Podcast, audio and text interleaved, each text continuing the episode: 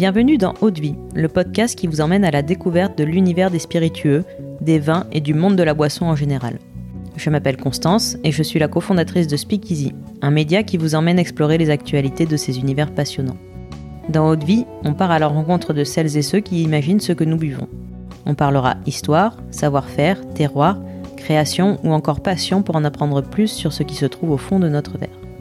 Mais juste avant de vous laisser avec l'épisode du jour, pensez à vous abonner et à laisser une note plus un avis sur Apple Podcast.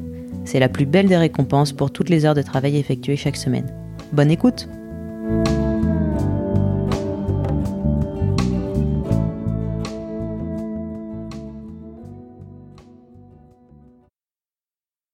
Bonjour, aujourd'hui je suis avec Nico Aboif, alchimiste des saveurs, créateur de la distillerie Odemo Spirit en Charente. Bonjour Nico. Bonjour, bonjour. Merci de m'avoir invité sur cette, euh, cette émission. Merci à toi bah, d'être venu aujourd'hui donc nous parler de ton histoire et euh, de ton parcours qui est une sorte de, de parcours d'artiste hein, dans le monde des spiritueux. Ça, ça sort des sentiers battus. Est-ce que, euh, pour commencer, tu veux bien nous, nous raconter d'où vient ta passion pour les spiritueux et les recettes et les expériences? Bien sûr, bien sûr. Bah, c'est assez vaste comme, comme question. alors, vous entendez peut-être que je suis pas franco-français pur. En fait, je suis franco-australien. J'ai grandi euh, en Australie et j'y suis resté jusqu'à mes 21 ans. Et en fait, euh, ma passion pour les spiritueux euh, vient de quand j'étais petit. ma mère, elle faisait des, liqueurs de grand-mère, des recettes familiales, des macérations de fruits dans l'alcool sucré, des choses qu'elle faisait pour des amis ou euh, voilà, pour la famille et ce genre de choses. Et c'était une, euh, une tradition que elle, elle a hérité de sa mère. Euh, et j'adorais lui, lui, lui filer un coup de main dans la cuisine pendant qu'elle qu'elle faisait ça. Euh, et ça, c'était quand j'ai été assez jeune. Et, et, quelques années plus tard, je suis allé euh, piocher dans les dans les placards euh, euh, juste pour euh, voilà, je, on avait des, grands placards qui étaient toujours remplis de bouffe et remplis de bouteilles et de bocaux exotiques. Euh, et en fait, j'ai retrouvé des, des, bouteilles que je voilà, je, je, ne savais pas exactement ce que c'était. Et puis euh, je suis, j'ai mis le nez dessus et, et j'ai retrouvé ces, ces, vieilles bouteilles que ma mère faisait quand j'étais encore plus jeune. Et du coup, on a commencé à refaire ces liqueurs. Euh, j'avais peut-être 14 ans ou quelque chose comme ça. Euh, on a recommencé à faire des, des, des liqueurs ensemble. Euh, et ça, c'est en fait, c'est parti de là. Euh, c'était quelque chose que j'adorais faire quand j'étais petit et, et, on va dire euh, même quand j'étais à l'école, quand j'étais à l'université, quand je suis venu ici en Europe, j'étais à Londres. voilà, dans, quand j'avais à partir de mes 21 ans je continuais à faire des liqueurs. C'était c'était vraiment juste une, un passe-temps, une passion, un hobby euh, que j'adorais. Euh, et en fait, euh, voilà, j'étais en Australie et ensuite j'étais à Londres. Euh, et mon rêve, mon rêve, c'était toujours d'avoir une distillerie.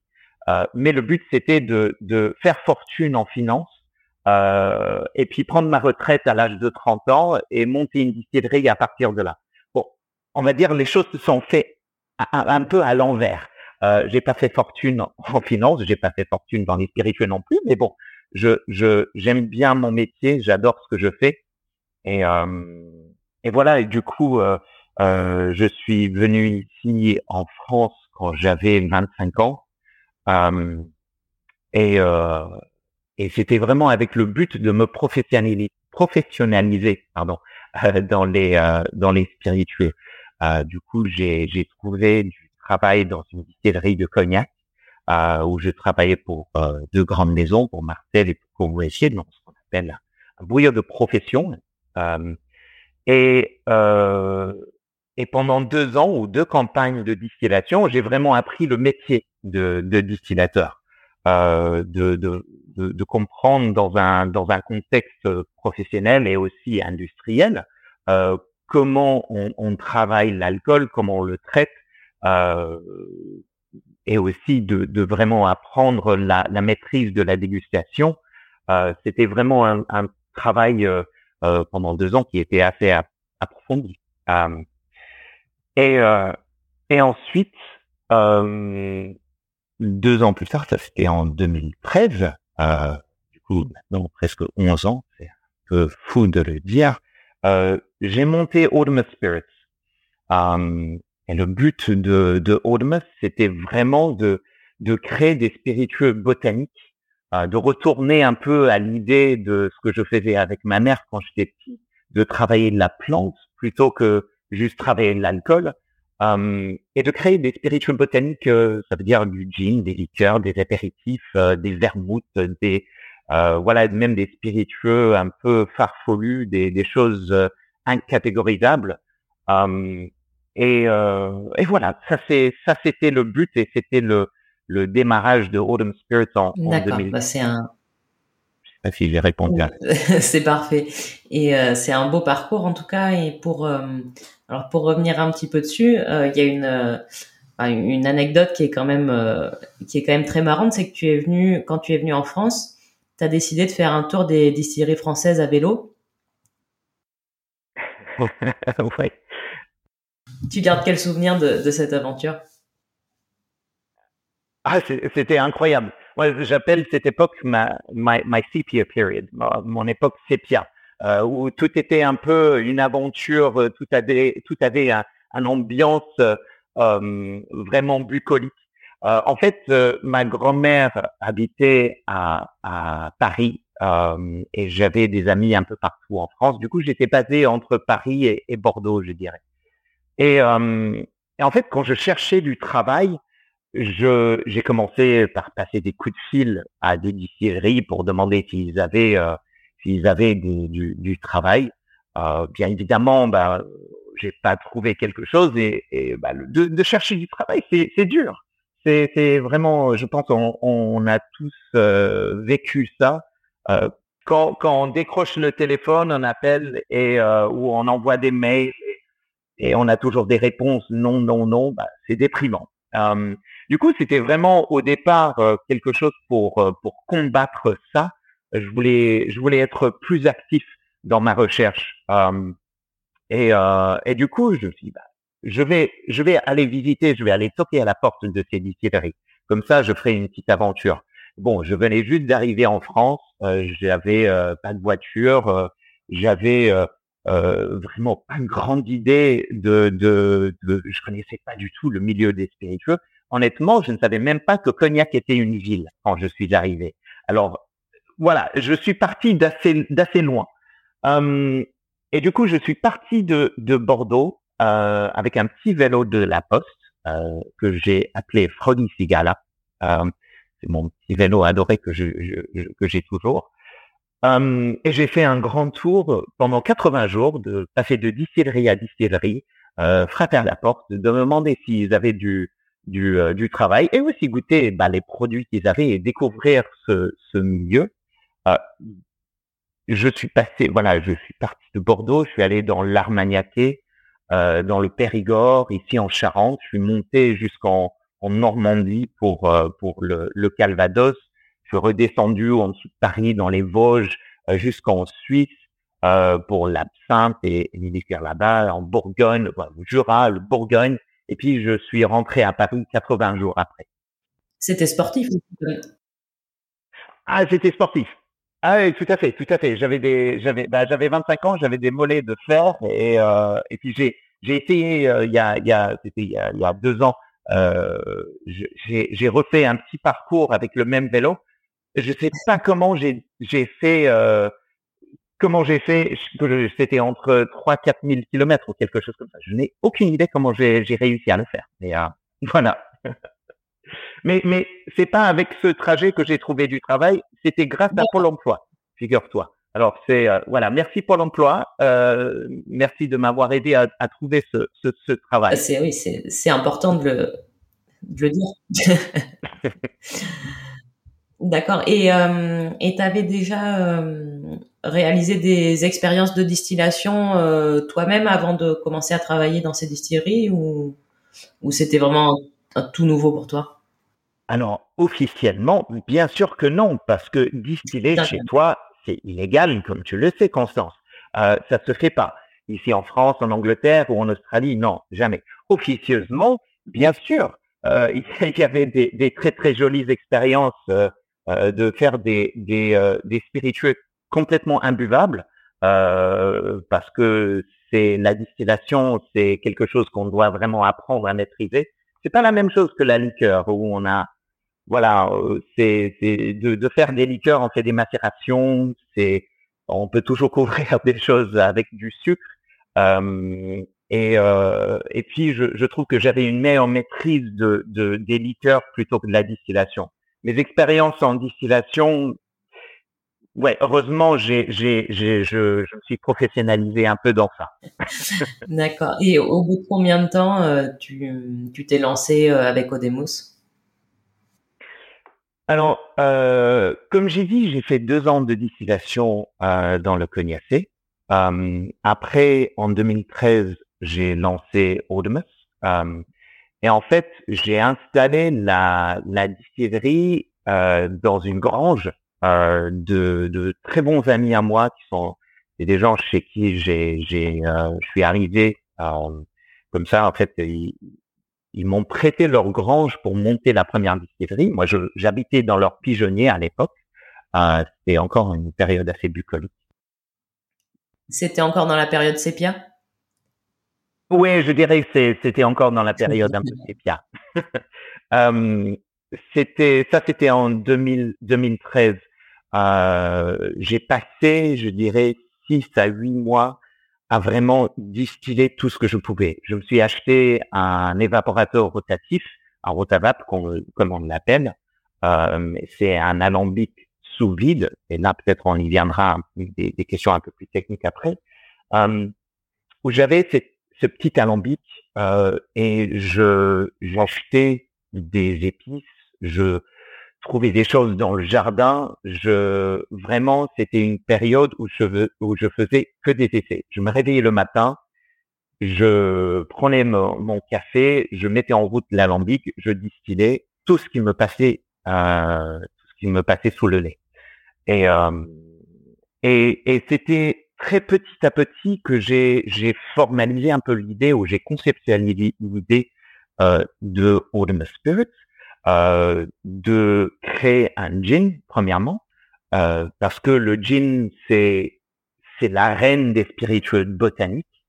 Euh, mais au départ, c'était pas un but de créer un gin. Mais j'ai vu que si je veux travailler les botaniques euh, et si je veux réussir à faire quelque chose que les gens vont comprendre, euh, bah, le gin, c'était vraiment une, un, un super spiritueux pour, euh, pour pouvoir s'exprimer. Euh, du coup, j'ai, on va dire que j'ai commencé euh, aller en, en, avril ou mai euh, de 2013 à, à, faire ces essais. Et le premier batch de Pink Pepper Gin, qui est le produit phare euh, de la maison Audemars Spirits, euh, c'était complété, euh, oui, je, je, pense vers novembre, décembre. Du coup, entre ce temps-là, c'était vraiment une période euh, d'expérimentation, de recherche, euh, de d'arracher les cheveux, comme tu vois. Heureusement, les gens euh, sur le podcast ne voient pas. Je n'ai plus de cheveux. Voilà, tout vient de cette période-là. Oui, bah c'est important. Bah, c'est hyper important de pouvoir expérimenter avant de créer ses propres trucs. Enfin, c'est normal d'avoir une grande période de de recherche. Ah ben je, je dirais que c'est primordial, mais même encore plus que ça, c'est que les expérimentations ne s'arrêtent pas. Euh, le jour où, euh, où on arrête d'expérimenter, ben, ça veut dire que, ben, pour moi, ça veut dire que je meurs. Il n'y a pas de, euh, pour moi, les, les spiritueux va au-delà de, de, bon là, on parle dans les trucs un peu philosophiques, mais il y a des gens qui, qui voient les spiritueux comme vraiment de l'artisanat. Il y a des gens qui le voient comme l'expression du terroir. Euh, il y a des gens qui le voient comme business. Euh, pour moi, c'est vraiment, euh, c'est vraiment une quête euh, artistique. C'est quelque chose de très expressif.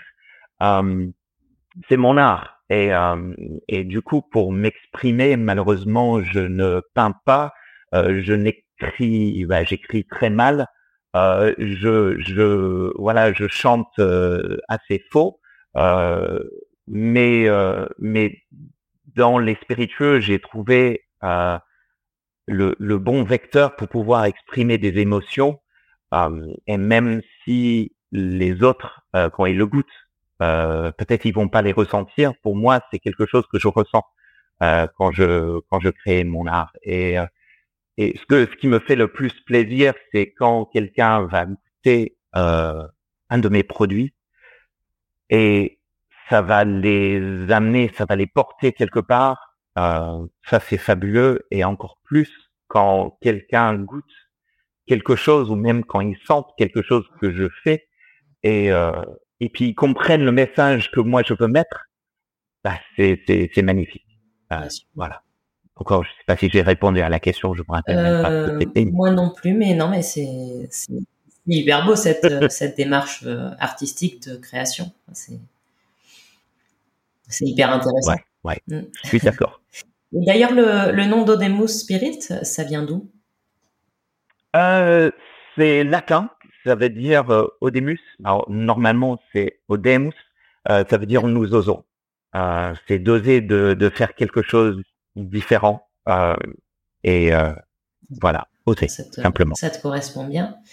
Et euh, tu nous parlais tout à l'heure de donc de la distillation sous vide. Je crois que tu es, mhm. un des premiers, voire le premier distillateur en France à, à t'intéresser à cette technique. comment tu l'as découverte? Bah, En fait, oui, c'est vrai qu'en 2013, il y avait euh, pas d'alambic sous vide de, de la manière dont, dont, dont je travaille aujourd'hui. Il y avait d'autres euh, alambics sous vide, mais c'était pour d'autres euh, d'autres d'autres buts. Euh, en fait, c'est c'est ici en France dans tous les cas, c'est ce que je veux dire. Euh, mais c'était quelque chose qui existait depuis quelques années, surtout en Angleterre et aussi aux États-Unis. moi, j'étais inspiré de euh, du travail d'un distillateur anglais qui s'appelle Ian Hart, euh, qui a le, euh, la distillerie Sacred Spirits, ou avec l'accent français, attends, je vais essayer, avec Sacred Spirits, je sais pas, c'est dur à dire en français. Um, et, euh, et Ian, c'est quelqu'un que j'admire et qui est devenu un ami de, depuis. Euh, lui, il a monté sa distillerie euh, dans sa maison. Euh, avec le but de faire des, des spiritueux, euh, surtout du, du gin. Euh, et en fait, quand j'ai vu ce que lui, il arrivait à faire, il a monté sa distillerie, je pense en 2008 ou 2009. Euh, quand j'ai vu ce que lui il pouvait faire, je me suis dit, mais c'est exactement ce que je veux faire. C'est la réponse à ma question. Euh, vous savez, je pense tous que c'est assez compliqué d'avoir une, une distillerie ici en France, un alambic traditionnel. Euh, par rapport à, à, à la sécurité euh, du, du, public, euh, par rapport aux douanes. c'est des questions qui sont très complexes. et j'ai trouvé que c'était une solution qui était plus souple d'avoir des alambics en verre, parce que c'est une distillation que je fais, en tout cas dans un évaporateur rotatif, c'est très petit premièrement et c'est en verre. et euh, et, et, voilà, du coup, c'était vraiment inspiré de ce travail-là. Mais en fait, lui, il était inspiré du milieu de, de, de la gastronomie et des cocktails moléculaires. Euh, et c'est quelque chose qui a vraiment commencé dans les débuts des années 2000 d'utiliser cet, outil euh, pour pour créer des, des voilà des, des, cocktails, pour créer des, des choses en cuisine, euh, dans la cuisine moléculaire. Bon, c'est, cette époque est un peu passée. Euh, mais l'outil en lui-même, euh, la distillation sous vide, est resté. Et aujourd'hui, effectivement, euh, ici en France, on est, on est plusieurs. Il y a, il y a pas mal de, de distilleries qui se sont montées après, qui, qui travaillent de, de cette manière. L'avantage de, de cette forme de distillation, c'est que on ne va pas cuire ce qu'on est en train de, de distiller. Euh, on, on, va pas forcément quand on baisse la température, euh, pardon, quand on baisse la pression à l'intérieur de l'alambic, on va baisser la température à laquelle l'alcool va bouillir. Euh, du coup, on a la, la, possibilité de distiller des choses à, à, à, 30 degrés, à 40 degrés, à 60 degrés de température, pas d'alcool, mais degré de température. Et ça veut dire qu'on peut vraiment extraire le mieux de chaque élément qu'on est en train de distiller. Et ça, c'est surtout intéressant quand on travaille les spiritueux botaniques, parce que on va pas, on ne cherche pas à, changer ces arômes. On cherche pas à cuire ou à faire évoluer l'arôme du genièvre, par exemple. On veut vraiment avoir une photo pure du genièvre. Euh, et c'est pour ça que c'est intéressant. Et est-ce qu'il y a des, des ingrédients euh, qui se prêtent pas du tout à la distillation sous vide, qui ont besoin justement d'une cuisson, d'une température plus forte? Bien sûr, c'est une question très pertinente. Euh, alors, dans il, il, y a certaines choses dans les botaniques, oui, où, où c'est plus compliqué à, à distiller sous vide. Par exemple, l'anis, euh, l'anétole, euh, il faut vraiment de la chaleur pour l'extraire bien. Euh, du coup, pour faire de l'absinthe ou le, le pastis, moi, je suis pas convaincu de euh, voilà où, où je suis pas allé très loin dans la dans la recherche parce que j'ai vu que c'était pas très intéressant. Mais au-delà, euh, c'est aussi dans la distillation du brandy, du cognac, euh, aussi dans la distillation de, du euh, de, de, du whisky, des choses où on va vraiment partir d'un ferment qu'on va distiller. Là, euh, en fait, quand on va distiller un ferment, ce qu'on va chercher à faire, c'est d'avoir une estérification, de créer des esters à l'intérieur de l'alambic. Quand on va chauffer le, wash ou le ferment, euh, la chaleur agit comme un catalysateur. Du coup, ça va vraiment permettre de changer ces arômes. Si on parle d'un vin, par exemple un vin charentais, euh, c'est un vin qui est assez faible en alcool, qui est assez acidulé, qui n'est pas très fort en goût en soi. Et de chauffer une fois pour faire un bruit et deux fois pour faire une eau de vie de cognac, là, on va vraiment agir pour créer des arômes qui n'étaient pas dans le vin à l'origine. Et du coup, le, résultat, le, l'eau de vie de cognac va être très parfumé grâce à la chaleur. Par contre, si on distille ce vin de distillation sous vide une fois pour créer le bruit et deux fois pour créer l'eau de vie entre guillemets de cognac, même si on ne peut pas l'appeler du cognac, en fait, on va avoir une photo d'un vin qui est très neutre euh, dans la première distillation, et puis encore une deuxième fois, on va créer une photo d'une photo d'un vin très neutre dans l'eau de vie. Du coup, on va arriver à voir quelque chose qui est très fade, qui est très euh, euh, très léger en parfum. Du coup, c'est assez inintéressant. Après, ça veut pas dire, et puis là peut-être on va dans les choses un peu trop plus techniques. Je ne sais pas si ça intéresse du monde. Je suis désolé si euh, tout le monde. Je, suis désolé si ça vous intéresse pas, euh, si je parle dans les choses un peu trop. En tout cas. Mais ben, par exemple, aujourd'hui, il y a la distillerie du Vercors euh, qui est dans le Vercors, bien sûr. Euh, il y a aussi la distillerie euh, Ninkasi. bon, je, je, je, je n'ai visité ni l'un ni l'autre, mais je sais que eux ils travaillent et ils font du whisky sous vide. Et je pense que c'est intéressant de faire une première passe sous vide, ou je dirais même une première passe à, à, pression atmosphérique, du coup dans un alambic traditionnel, et une deuxième distillation sous vide. Là, c'est, ça peut être intéressant. Euh, voilà, et je pense que c'est ce que. D'accord. Voilà, un peu technique. Désolé tout le monde. C'est très bien expliqué. et, euh, et donc toi, en fait, comme tu distilles des, des botaniques, euh, tu veux juste en extraire le, enfin le, ce qu'elles portent déjà en elles. En fait, t'as pas besoin de de les transformer. C'est ça. C'est je cherche vraiment la photo de ce qu'on est en train de distiller. C'est euh, c'est vraiment la photo de, de la botanique. Et en fait, par exemple, pour faire le pink pepper gin, euh, en fait, je macère chaque élément séparément, je le distille séparément, et après, je l'assemble un peu comme un parfum. Le but de ça, c'est que je vais distiller chaque élément pour vraiment extraire le mieux de, de, par rapport à sa température de, de distillation, par rapport à son ton de macération, chaque élément est vraiment traité dans son propre univers. Euh, le, dans le pink pepper, il y a, y a un œuf aromatique qui rentre dedans en tout. Ça part des notes hautes du poivre rose, de la cardamome, du genièvre. Au milieu, c'est de la cannelle, du gingembre. Dans la base, il y a de la fève d'autonca, de la vanille et du miel distillé. La manière dont je distille le poivre rose, par exemple, ça va être euh, sur des températures assez faibles. Et là, le genièvre, par exemple, c'est des températures assez faibles pour extraire un parfum qui est vraiment beaucoup plus euh, sur l'agrume, sur des notes fins de genièvre. Mais le miel, qui est une note de base, je vais aller pousser la distillation et la température plus loin et je vais distiller des, un parfum, euh, c'est distillé à des températures plus hautes.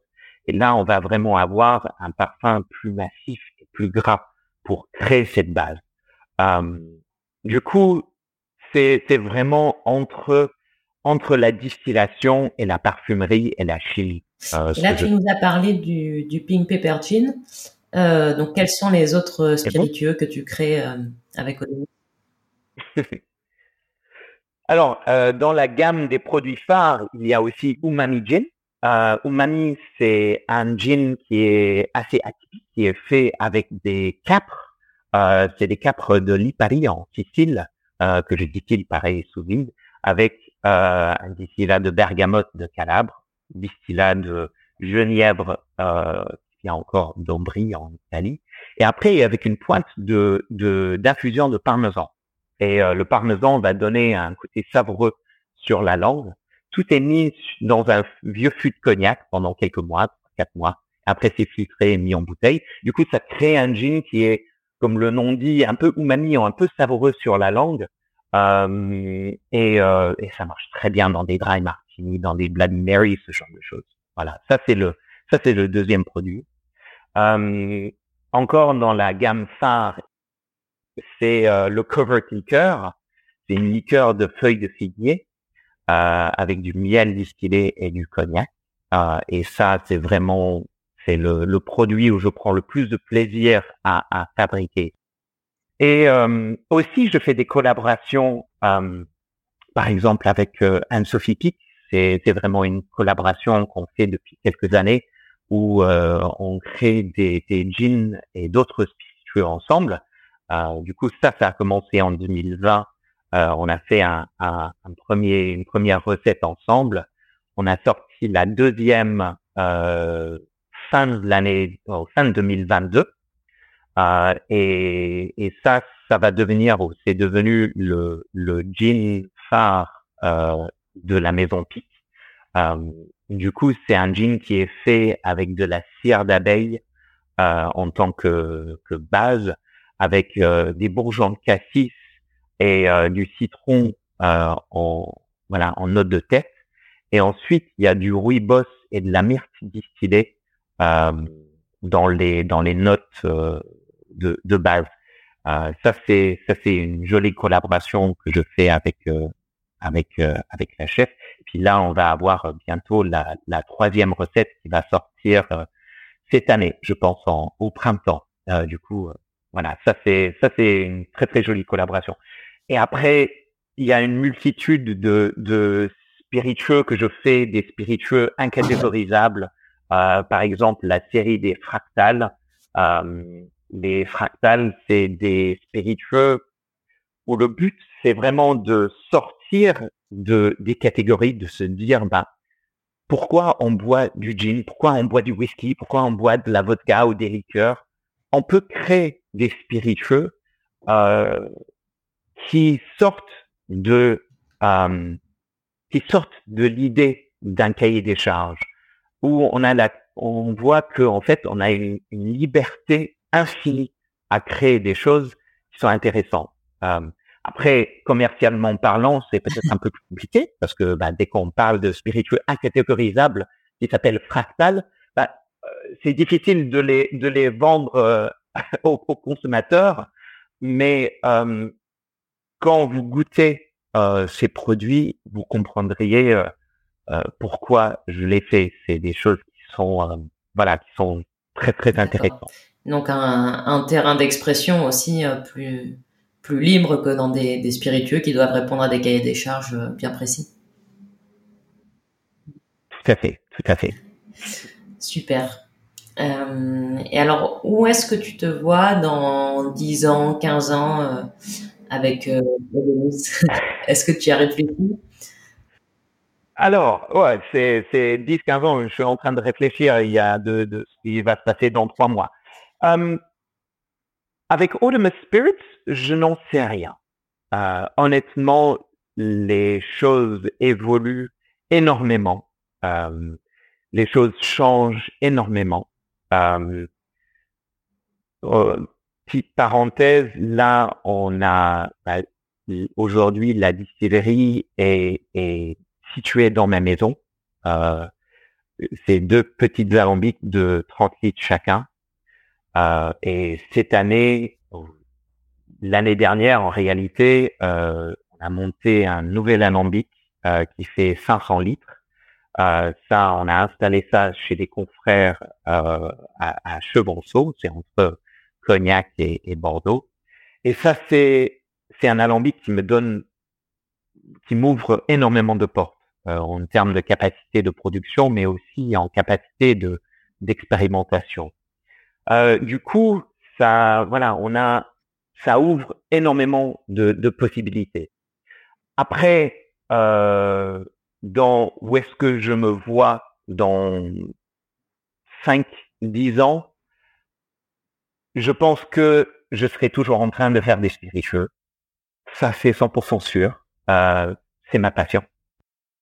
Euh, c'est impossible que, que je que je le fasse pas. C'est ça le problème. C'est compulsif. C'est une addiction. Euh, et et on, va voir. On va voir. Je n'ai je n'ai je ne sais pas.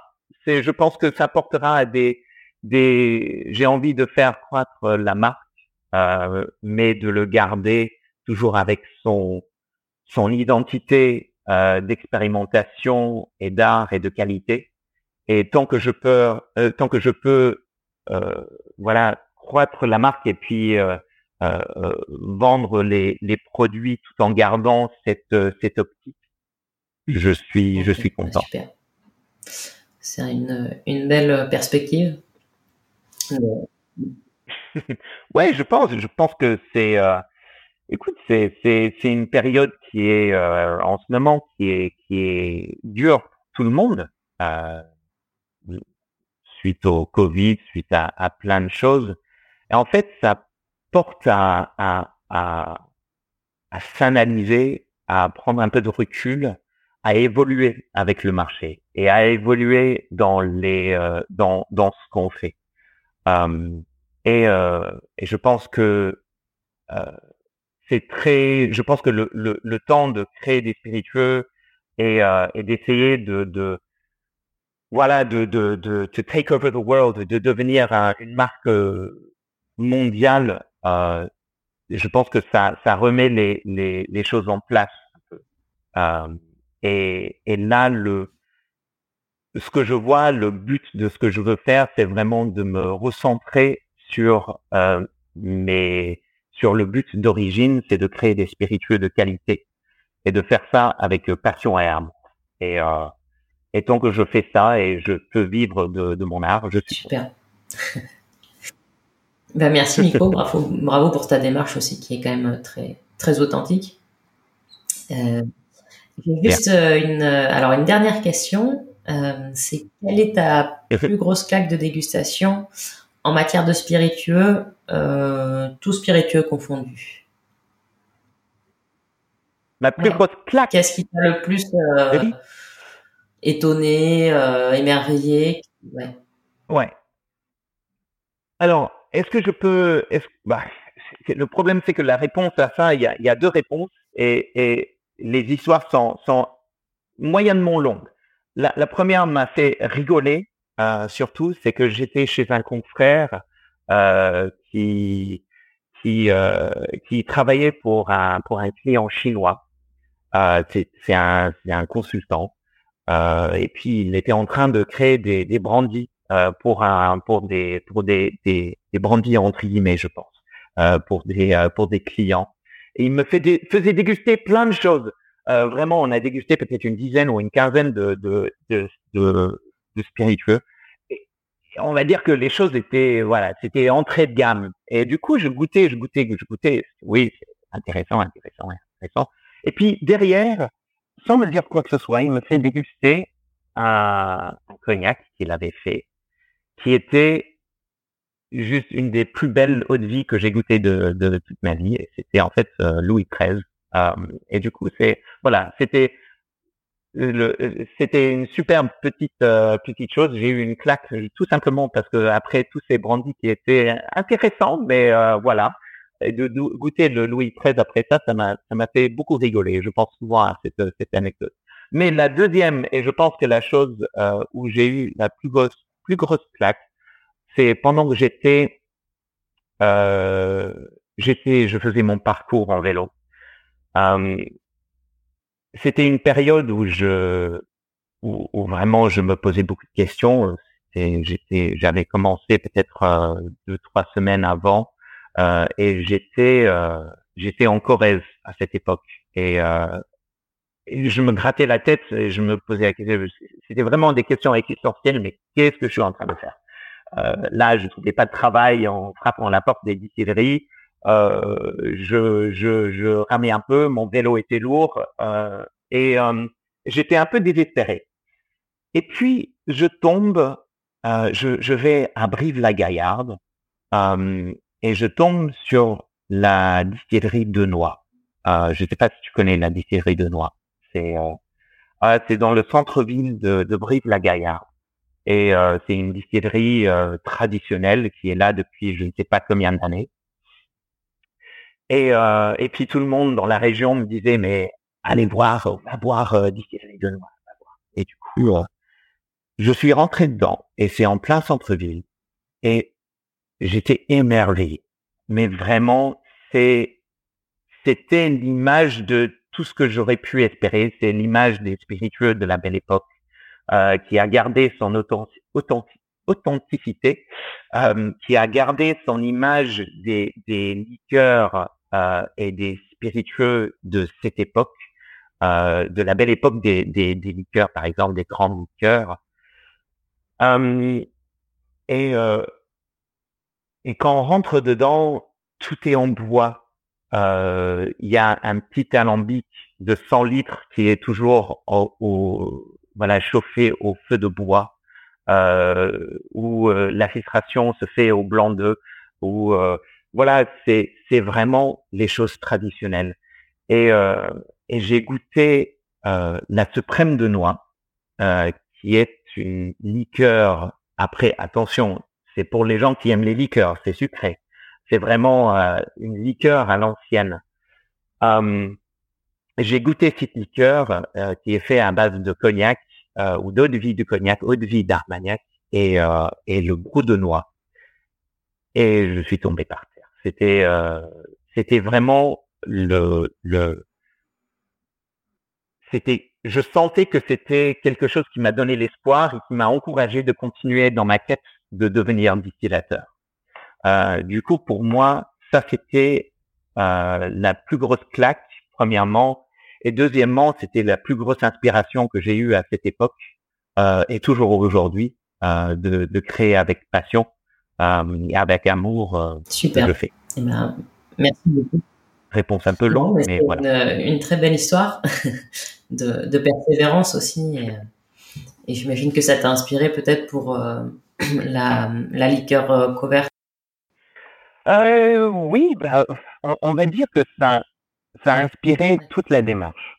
Euh, ça a inspiré, euh, ça m'a, en fait, ça, ça a créé le, je sais pas comment l'expliquer, mais ça m'a vraiment, ça c'est, c'est comme si ça s'est imprégné sur moi. Ça c'est euh, euh, toute l'image de de ce qu'ils avaient créé euh, était ce que je voulais créer aussi, ou c'était inspiré de de cette image. Alors, euh, même au-delà de juste covert, mais, mais toute la démarche. Ben super.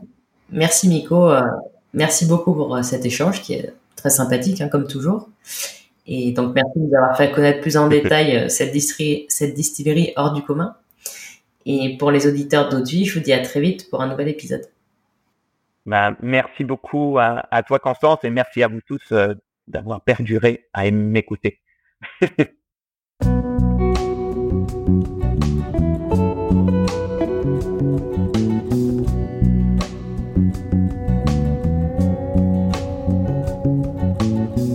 Vie, c'est terminé pour aujourd'hui. Enfin presque. Si vous avez aimé cet épisode, pensez à noter vie 5 étoiles sur Apple Podcast avec un petit commentaire pour nous encourager. C'est ce qui nous aide à gagner en visibilité et nous encourage à produire toujours plus d'épisodes. Enfin, si vous souhaitez en apprendre plus sur l'univers des vins, des spiritueux et du monde de la boisson en général, rejoignez-nous sur Speakeasy, le lien est dans la description. Merci encore et à la semaine prochaine.